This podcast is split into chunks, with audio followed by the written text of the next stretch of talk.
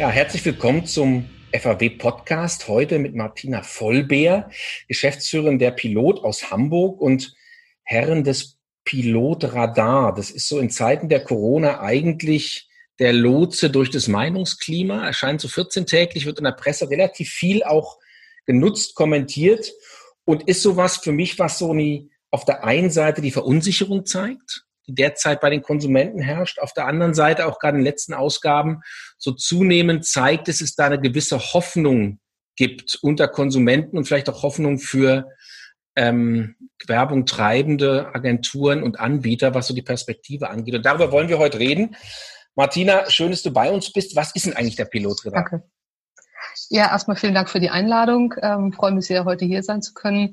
Äh, ja, was ist der Pilot Radar? Ähm, es ist eine Studie, die wir sehr schnell zu Beginn der Krise aufgesetzt haben. Eigentlich schon Mitte März ging die erste Welle ins Feld und haben sie dann seitdem jede Woche nicht wiederholt, sondern also die immer wieder neue Fragen reingestellt. Aber es ist quasi eine Art Monitoring durch die Krise, ein Radar durch die Krise. Wir erheben jede Woche tausend Fälle online repräsentativ und uns interessiert letztendlich ein ganz breites Bild, nämlich die Einstellung, Sorgen, Nöte, Umgang mit der Krise, wo befinden sich gerade die Menschen, in welcher Phase. Uns interessiert natürlich auch das gesamte Thema Mediennutzungsverhalten, Freizeit, Konsumverfassung, Ausgabebereitschaft. Also das heißt, das ganze Spektrum, was unsere Kunden, aber auch eine breite Fachöffentlichkeit interessiert, äh, letztendlich zu sehen, wo steht man gerade und wie geht man kommunikativ damit um. In einem der letzten Radare, da war die Schlagzeile Gönn dir was. Und da war zu lesen, dass die Konsumenten jetzt wieder anfangen, sich selbst zu verwöhnen, oder vielleicht nicht wieder, sondern sich anfangen, selbst zu verwöhnen nach so einer Situation des Lockdowns. Sind wir denn im New Normal angekommen oder sind wir auf dem Weg dahin? Ja, das ist eine gute Frage, tatsächlich. Ähm, ich glaube, insofern ist es auch wichtig, von einem neuen Normal zu sprechen. Das alte Normal wird es wohl nicht mehr geben. Äh, und ich glaube, wir bewegen uns in eine bestimmte Richtung. Äh, wir sehen aber auch eine zunehmende durchaus Polarisierung in der Gesellschaft. Ähm, also das, was wir eigentlich vorher auch schon gespürt haben, dass es so Einkommensscheren gibt und dass das auch irgendwie größer wird, ähm, das scheint es auch jetzt nochmal zu befeuern. Ähm, insofern ist dieses Gönn dir, äh, gönn dir was, sicherlich nicht bei allen gleichermaßen vertreten. Und wie können und die Werbe könnten wir, ja genau, wie können die Werbekunden denn davon jetzt profitieren? Also sie können darüber profitieren, indem sie erstmal verstehen, wer ihre Zielgruppen sind und wer ihre Konsumenten sind. Also die gute alte Frage der Zielgruppensegmentierung ist hier absolut relevant.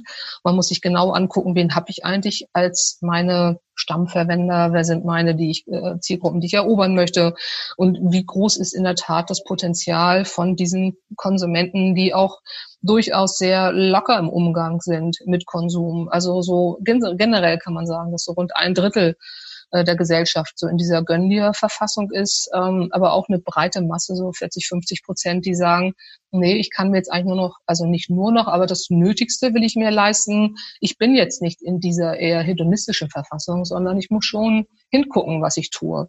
Und ähm, da beginnt es letztendlich in den Unternehmen selbst zu schauen, wer sind meine Zielgruppen mhm. und dann darauf entsprechend auch Kommunikation abzustellen in so Krisenzeiten gibt es ja auch immer so Fluchttendenzen, entweder mhm. tatsächliche oder in sich rein. Also Eskapismus ist so eine natürliche Tendenz eigentlich in Krisenzeiten. Profitiert denn jetzt eher sowas wie Tourismus derzeit oder eher so eine Gaming-Industrie oder jemand, der was produziert, womit man sich gerne auf die Couch zurückzieht? Das kann man sehr schön, glaube ich, in Phasen ausmachen oder äh, darstellen. Wenn ich mir den Anfang der Krise vor Augen führe, da war ja durch Lockdown natürlich ein Zwangs innerer Eskapismus. Also ich bin nach innen geflüchtet und diese Innenflucht äh, hat sich ja auch durchaus wiedergespiegelt im Verhalten. Ähm, ich will jetzt gar nicht von den Hamsterkäufen reden, aber da hat man natürlich sich mit Dingen beschäftigt, die zum Teil auch liegen geblieben sind. Ich äh, sage jetzt mal alles so Wolf mit Themen wie Strom, Versicherung, Gas, Wasser. Das waren so Themen, die man auf einmal, oh ja, die gibt es, die habe ich in der Optik, da wurde dann auch sehr viel drumherum getan.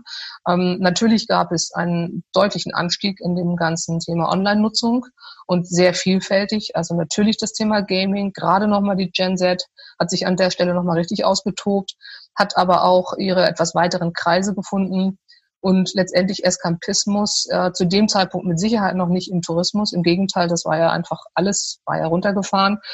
Mm, und die Nutzung von Medien, kann man schon sagen, war äh, auch so eine Form der, der Flucht. Insbesondere TV hat ja zu dem Zeitpunkt wieder richtig Gas gegeben. Auch Jüngere übrigens sind wieder zurückgekommen zeitweilig. Ja, und jetzt dreht es sich um, kann man sagen. Also jetzt sehen wir, dass die Zuwächse, also es ist immer noch ein gutes, normales Maß in der gesamten breiten Mediennutzung, aber die Zuwächse, die wir am Anfang hatten, die waren ja phänomenal, die gehen zurück. Ist wieder quasi Normalmaß. Und jetzt gehen die Menschen raus. Und jetzt profitiert in der Tat die Region, jetzt profitiert ähm, das nähere Umfeld. Ähm, die Ostsee hier bei uns im Norden, kann man fast sagen, ist ausgebucht. Ähm, und auch die Westküste.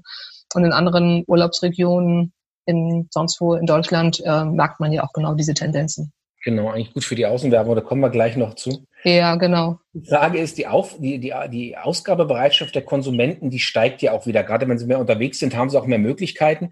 Gleichzeitig hat man so das Gefühl, dass der Mundschutz das dämpft. Also die Lust auch spontan was zu kaufen, irgendwas mitzunehmen, was nicht auf dem Einkaufszettel steht. Ist es, erleben wir eigentlich so ein Splitten des Kaufverhaltens? Also einmal weg vom Spontankauf vor Ort hin zu so einer überlegteren Verlagerung in den Online Shopping-Konsum oder kann man sagen, nee, das wird sich irgendwann wieder nivelliert haben oder sind wir jetzt in der Phase sozusagen Mundschutz bremst, bremst Lust auf mehr oder Lust auf Leben? So krass würde ich es nicht sagen. Ähm, also Mundschutz, ja, ist in einer gewissen Form Fluch und Segen zugleich. Ähm, man kann wirklich sagen, alle wissen um die Notwendigkeit dass es hilft, uns einen zweiten Lockdown zu verhindern. Ähm, das heißt, man hat hier eine Zumutung vor der Nase im wahrsten Sinne, die man irgendwo akzeptiert, aber mag sie natürlich nicht. Es ist eine, es ist eine Behinderung und gerade wenn es so um ich nenne sie mal Lifestyle, haptische Produkte geht, Kosmetik, ähm, ja dann an, auf, on, off. Ähm, es macht nicht wirklich Freude und man kann Dinge schwer ausprobieren. Es ist warm und in den Kaufhäusern ist es zum Teil ja auch eng. Also das heißt, dass dort ähm, genau diese Dinge oder die Maske äh, eine Behinderung letztendlich darstellt. Ähm, man sieht es auch, dass in den Kaufhäusern ist nicht ganz so viel los wie sonst, äh, aber es ist keine gänzliche Verlagerung in den E-Com-Bereich, aber natürlich auch. Ähm, wenn ich nochmal zurückgreifen darf äh, auf den Beginn der Krise, da war es so, dass wir beobachtet haben, da gab es diese Maskenthematik noch gar nicht, aber da war eher so, okay, ich warte eigentlich gerne wieder, bis die Geschäfte aufhaben. Das war so ein gutes Drittel. Und andere sind aber auch natürlich, ähm, wie immer, es polarisiert ja immer alles, ist ja nie alles immer 100 Prozent, ähm, haben dann gesagt, nee, jetzt gehe ich doch mal mehr in E-Com rein. Auch Personen, die das vorher in der Form noch gar nicht so erlebt haben. Also das Ausprobieren ja. fand dort auch statt. Ausprobieren ist ein gutes Stichwort, weil man hat so das Gefühl, auch die einzelnen Länderbehörden probieren immer viel aus. In NRW wird jetzt demnächst ähm, der Lockdown so weit gelockert, dass man wieder feiern mit 150 Teilnehmern oder bis zu 150 Teilnehmern machen kann, ist, wenn das so ein Frühlingserwachen ist in Deutschland, mhm. ist jetzt auch so eine Zeit wieder für große Markenauftritte? groß im Sinne von öffentlich oder groß im mhm. Sinne von ich investiere? Also ähm, das ist jetzt dann vielleicht die Gegenfrage. Was meint es genau, große Markenauftritte? Ja, aber interessiert mich natürlich das Öffentliche logischerweise. Mhm. Auf der mhm. anderen Seite ist es so, dass man normalerweise, wenn man sich jetzt traut, als Werbung treibender wieder präsent zu sein, da musst du natürlich auch eine Mark 50 in der Tasche haben, um das zu tun. Ne? Äh, guter, ja, guter Punkt. Also ähm, deswegen, also die Frage ist einmal mit der Größe, kann ich draußen irgendwo stattfinden? Ähm, viele, viele Branchen haben natürlich massiv gelitten. Und diese 150 Mann Veranstaltungen helfen sicherlich auch noch nicht den großen, ich sag mal, äh, Getränkekonzernen oder Würstchenherstellern und so weiter. Wenn ich an die großen Sportstadien denke, ähm, da ist auch gar nicht mal so sehr der Markenauftritt an der Stelle, sondern einfach schlicht und ergreifend, da ist ja ein POI, ein POS verloren gegangen. So. Ähm, und gleichzeitig sind jetzt aber wieder Menschen mehr draußen und insofern große Auftritte, ich würde mal sagen, über alle Kanäle sind durchaus gerechtfertigt, ähm, weil Menschen reagieren auf Kommunikation nach wie vor. Also äh, es ist nicht so, dass Menschen jetzt sagen, ich will keine Werbung mehr sehen. Klar, keiner sagt gerne, ich äh, oder andersrum, äh, ich finde Werbung toll, ähm, aber Werbung wirkt trotzdem. Ähm, und das wissen wir ja nun mal, ob nun direkt oder indirekt. Insofern ähm, immer dort, wo auch eine entsprechende Nachfrage initiiert werden kann und auch bedient werden kann, ja bitte gerne in die Kommunikation gehen, auch als Teil der Normalität. Ja. Ähm, also ganz klares äh, Votum dafür, dort, wo es Sinn macht, auf jeden Fall rausgehen und auch mit großen Markenauftritten. Also da spricht überhaupt nichts dagegen. Was findest du bezüglich der Tonalität? Weil man kann natürlich jetzt sagen, okay, ich bin wieder draußen, ich bin wieder präsent. Und es gibt ja während der Corona-Krise gab es ja so die, ich bin die Marke, die dich lieb hat, dich an die Hand nimmt und bei dir ist. Bis zum Erbrechen mhm. würde ich nicht sagen, aber doch immer ja. mit, mit, mit, mhm. denselben Inhalten. Ist jetzt schon wieder so, dass man sagt, ich kann mich trauen, als Werbung treibender mit so einem Wumms rauszugehen, also mit einer knalligen Botschaft? Oder ist es so, dass man sich lieber so rein sag mal, so langsam reintasten sollte in die kommunikative Erfahrungswirklichkeit der Konsumenten? Also ich würde durchaus auch für, für einen Wumms, ich meine, dieses Wort wurde ja nur gerade auch woanders noch neu benutzt, mhm. ähm, also durchaus auch dafür, wie gesagt, nochmal plädieren, äh, wo es Sinn gibt. Ähm, Beispiel vielleicht. Äh, wir haben jetzt vor zwei, drei Wochen ja auch schon mal über das Konjunkturpaket gesprochen und geschrieben und die Leute und die Menschen sind ja durchaus zögerlich. Also sie sehen das, sie gutieren es, dass die Bundesregierung da an ihrer Seite ist und sie alles tun wollen, um das Ganze auch aufzufangen. Ähm, die Maßnahmen im Einzelnen wurden ja durchaus auch eher skeptisch gesehen, kommen sie bei den Einzelnen an. Gerade Mehrwertsteuer war ein Thema, ähm, große Fragen im Raum und das haben ja auch einige Unternehmen auch nicht besonders geschickt angestellt, zu sagen, ähm, ja, ich gebe maximal einen Gutschein aus oder ich ähm, gebe sie vielleicht gar nicht weiter, diese Mehrwertsteuer. Und das ist natürlich fatal. Andere, äh, gerade im Handel beobachten wir das, gehen ja sehr offensiv damit um und legen manchmal sogar noch einen Prozentpunkt drauf. Ähm, das heißt, sie spielen damit, ähm, werben aber im besten Sinne des Wortes um ihre Konsumenten und ihre Zielgruppen und gerade, sage ich mal, die ähm, Konsumenten von Discountern, aber auch von normal LEH, ähm, wollen ja auch nicht um, um jeden Preis mehr Geld ausgeben, als sie unbedingt müssten. Und wenn Unternehmen dann wiederum genau damit spielen, dann verbindet man eigentlich beide Dinge miteinander. Also dann ist der Wumms irgendwo da, kommunikativ absolut gerechtfertigt und er hat auch eine Alltagsrelevanz. Und dann darf man sehr gerne auch lautstark damit werben. Jetzt als Außenwerber interessiert mich natürlich immer ganz stark das Thema implizit, was ja eine große Rolle spielt. Also sozusagen die Botschaften, die jetzt so aus dem Augenwinkel wahrgenommen werden. Und wenn ich jetzt präsent bin im öffentlichen Raum, dann habe ich ja automatisch auch eine Relevanz als Werbung treiben. Mhm. Ich bin mhm. einfach da und ich bin big and bold und bin eben traumig auch. Glaubst du, dieses Implizite in so einer Phase besonders wichtig ist, weil es ja unbewusste Signale aussetzt, ich bin jetzt auch schon wieder bei dir, wenn du jetzt auch wieder rausgehst? glaube ich ganz fest dran. Ich glaube, da sind genau zwei drin, Dinge drin, implizit und explizit. Ich glaube auch, und das ist schon fast eine Fragestellung von, schon fast philosophisch, haben nämlich Unternehmen auch eine Verantwortung im öffentlichen Raum und äh, auch in der Wirtschaft zu sagen, ich trage meinen Teil dazu bei weil in dem Moment, wo ich kommuniziere, äh, rege ich Kom Konsum letztendlich an. Das hat ja wieder positive Folgeeffekte etc. pp. Also insofern kann man sich auch an der Stelle wirklich fragen, welchen direkten Auftrag haben Unternehmen, sich auch kommunikativ aufzustellen. So, und in Bezug auf implizit und Außenwerbung ähm, würde ich gar nicht mal so sagen, ob das das reine implizite ist. Ich finde, eine Außenwerbung muss durchaus auch explizite Effekte ähm, auslösen nur aufgrund der Situation, der, ja, der Rezeptionsverfassung ist es häufig implizit, weil ich schnell dran vorbeigehe, weil ich andere Dinge im Fokus habe, ich warte auf die Bahn oder ich hetze der Bahn hinterher. Dann sehe ich im Augenwinkel besten Fall noch ein Markenlogo und das hoffentlich gut gestaltet und ich sehe zumindest die Marke, äh, abgesehen von irgendwelchen sehr ausgefeilten Botschaften, die man sowieso schwer im öffentlichen Raum mhm. mitteilen kann, meines Erachtens. Also insofern, ich sehe da durchaus eine direkte und indirekte Wirkung, äh, direkt ganz klar, häufig aktivierend, häufig Announcement, häufig Awareness, ähm, um dann auch wirklich zu sagen, hey, kauf mich, ganz klar und ähm, völlig legitim. Ja. Ihr habt bei Pilot ja immer ganz viel Wert auch auf das Thema Verschränkung mit Kreation und mit digitalen mhm. eigentlich. Ne? Also Kreation war immer so aus, meinem, aus meiner Wahrnehmung eins der Hauptstandbeine, dass die Kampagne sozusagen ineinander fließen. Würdest du sagen, das, was wir jetzt erleben, ist eine Ausnahmesituation oder jetzt ist eine neue Normale oder wie auch immer, ist eine Ausnahmesituation, in der auch die Kreation in Verbindung mit der Media besonders gefordert ist? Ob mehr denn je, weiß ich gar nicht. Ich fand es immer schon total relevant, äh, dass das miteinander gedacht wird, äh, weil es immer mal einmal den Kontakt auszeichnet. Also ich fahre irgendwo vorbei und habe ein Billboard und habe eine Botschaft oder ich habe einen TV-Spot und äh, der ist letztendlich nur der Container.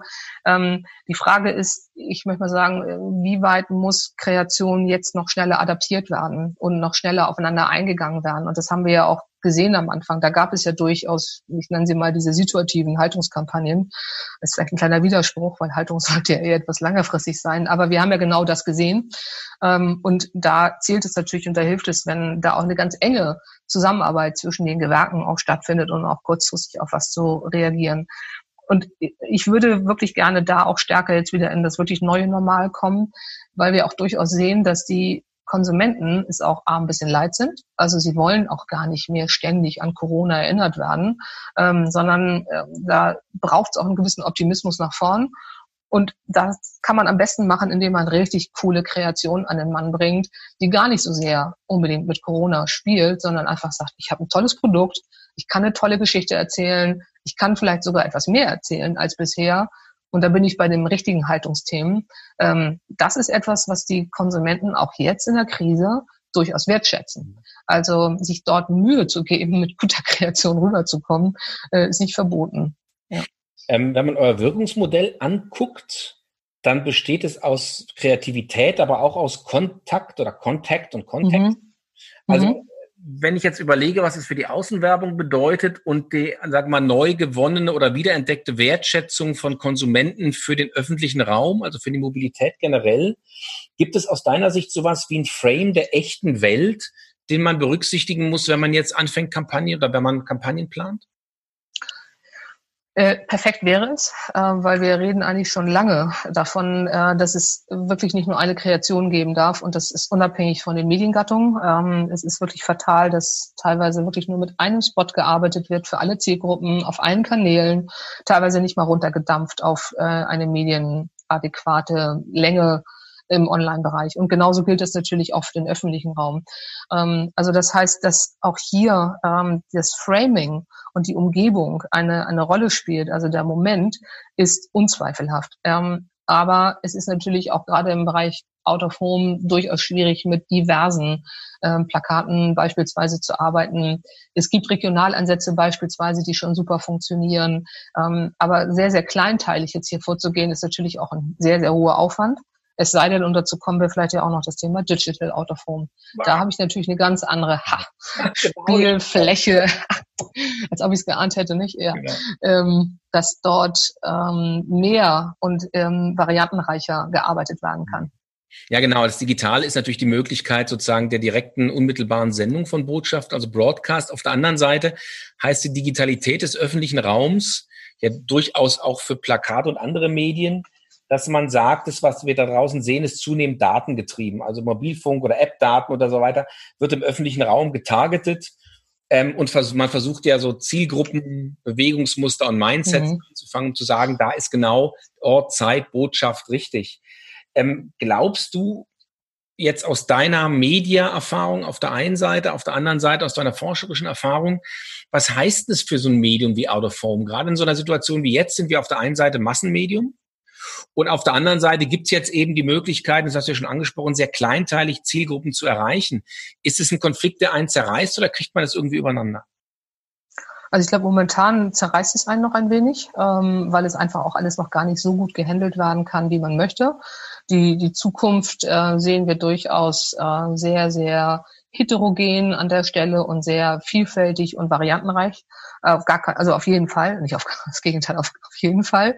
Ähm, es muss aber handelbar bleiben. So und ähm, wenn man auch das ganze Thema Daten sich anschaut, ja, ähm, das ist ein generelles Thema Richtung Forschung und für Autoform würde ich sagen noch mal stärker, weil da braucht es ja noch stärkere Verknüpfung letztendlich zu dem, zu dem Placement ähm, und einen Bezug herzustellen zwischen einer Person, die vielleicht eine Kontaktchance hatte ähm, oder eben auch nicht, anders als vielleicht noch vor dem TV-Gerät oder in der Digitalwelt, wo ich vielleicht sogar noch einen Cookie setzen konnte. Also hilft man sich mit Kameras, mit Wi-Fi-Trackern, mit optischen Sensoren, Bluetooth etc.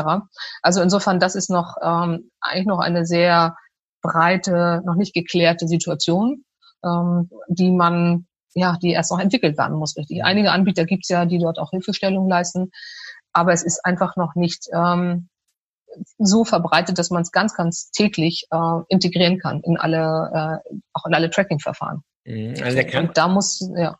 Ja, genau. Ja, also der Kernkompetenzen der Pilot war ja auch immer das Thema online, so eine der ersten Agenturen, die da richtig stark drauf gesetzt hat, schon ganz schön eine Weile ist es her.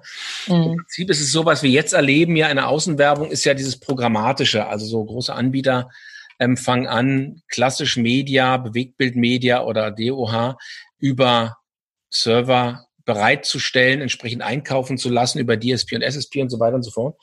Die Frage ist, die für mich so perspektivisch auftaucht, was da entsteht, sind irgendwann zielgruppenspezifische medienübergreifende Packages. Also mhm. ich kaufe am Ende nur noch fünf Kilo Zielgruppe ein, meine mhm. Tesla Zielgruppe, egal ob ich die draußen oder drin auf dem Mobilfunkgerät, auf der digitalen Außenwerbung oder irgendwie online auf dem iPad erreiche oder irgend sowas. Glaubst du, dass sowas in absehbarer Zeit forscherisch erfassbar ist? Also wie wir so Zielgruppen, Fingerabdrücke über die mhm. einzelnen Medien und Bewegungsmuster hinkriegen? Auch angesichts der DSGVO? Also sehr, sehr breites Thema. Ich glaube, da stecken zwei Dinge drin. Ähm, die Zielgruppe ist das eine und das andere ist aber eigentlich für mich und für uns ja eigentlich noch fast relevanter, ist das Thema Wirkung. Ähm, also kaufe ich Zielgruppen ein, kaufe ich Zielgruppenkontakte ein oder kaufe ich Business KPIs ein?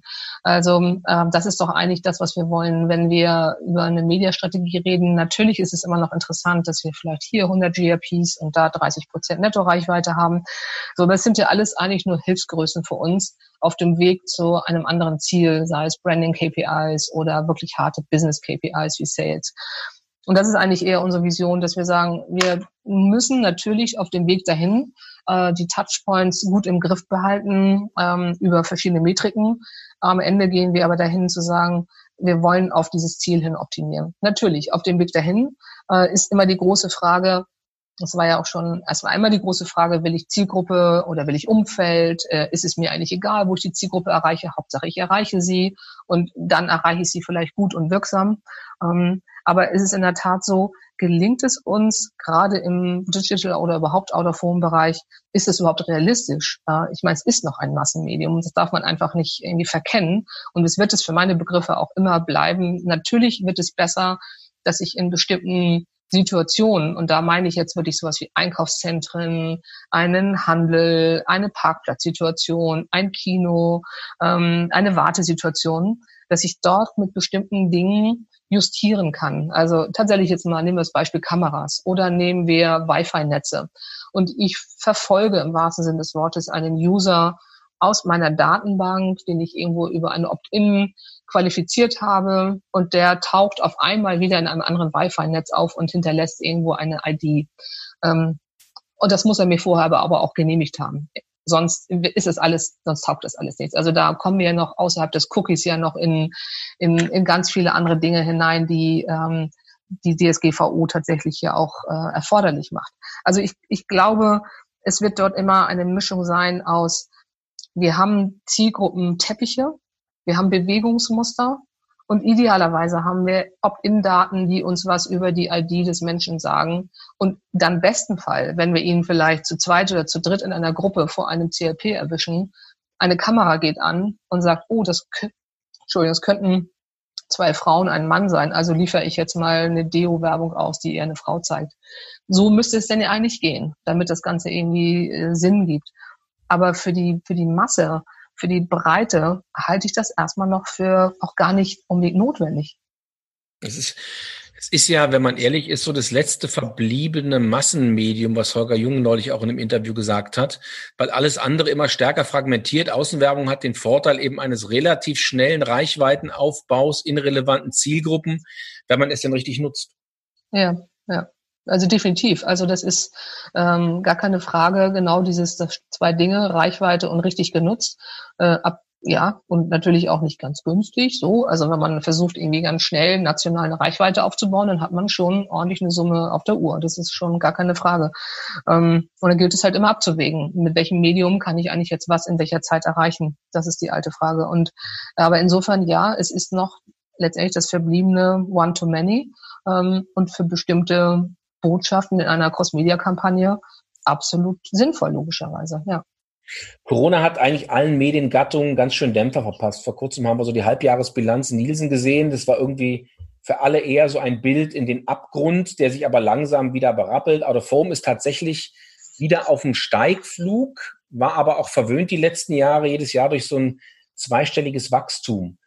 Was müssten Out of Home so aus deiner auch forscherischen Sichten machen, um jetzt künftig noch attraktiver zu werden? Was sind so die Sachen, die du gerne hättest, wissen würdest, äh, was die Gattung angeht, um sie noch attraktiver zu machen? Also äh, sicherlich, da komme ich auch zurück zu dem Modell, was du angesprochen hast, dem Impact Score oder wie man es auch, wir können auch sagen 3C-Modell, wie auch immer, also wo die drei Dinge miteinander zusammenhängen. Das ist, glaube ich, noch sehr unerforscht. Also genau dieses Framing, das Umfeld, ähm, natürlich Kontaktdichte, da gibt es eigentlich schon ganz gute Forschung, das, da weiß man schon mal ganz gut Bescheid, ob ich nun sieben oder acht, also A kann ich sie ganz gut messen und dann weiß ich auch, wo da irgendwann Grenznutzen ist bei deren reinen Kontakten. Ähm, das Zusammenspiel mit tatsächlich Umfeld, also Kontext und äh, der Kreation, die drei Dinge wirklich zusammenzubringen und ähm, in Bezug auf bestimmte KPIs sich zu modellieren, das könnte eine sehr, sehr spannende Frage sein und da fehlt es einfach auch noch. Das muss man ganz klar sagen. Das Schöne ist, es ist ein dickes Brett, also wir haben gemeinsam ja. viel vor. Ja, genau. Ganz herzlichen Dank, Martina, dass du bei uns warst. Und ja, wie lange wird es denn den Pilot Radar noch geben? Ist der jetzt ein permanentes Modell oder habt ihr irgendwie euch einen Ausgangspunkt gesetzt? Nee, wir haben uns tatsächlich keinen Ausgangspunkt genannt oder gesetzt, sondern wir wollen es definitiv erstmal jetzt noch weiterführen. Ähm, wir haben das Wording auch ein ganz klein wenig umgeändert. Also es ist nicht mehr nur so im Zeichen der Corona-Krise soll es heißen, sondern einfach nur, wir haben hier ein Monitoring aufgesetzt, was sehr wertvoll ist. Ähm, Kunden können sich dort auch sehr gerne mit einzelnen Fragen einbringen und wir wollen es fortsetzen. Wir werden wahrscheinlich die Frequenz noch weiter hoch, nee, runterschrauben, so muss man sagen. Also jetzt sind wir 14-tägig unterwegs von wöchentlich und das wird irgendwann, schätze ich mal, im Spätherbst auch vielleicht auch monatlich gehen. Je nachdem. Wir wollen es das offen halten, äh, was da draußen auch los ist, weil wir wollen eben auch keine veralteten Daten liefern. Sie sollen einen Trend aufzeigen. Sie sollen aber auch äh, uns helfen zu agieren und nicht nur zu reagieren. Ja, herzlichen Dank ähm, Martina Vollbär, die Herren des Pilot Radar, so Geschäftsführerin der, ich sage immer der Piloten, also der Pilot aus Hamburg. Vielen, vielen Dank. Oh, ever. Sehr gerne. Alles klar.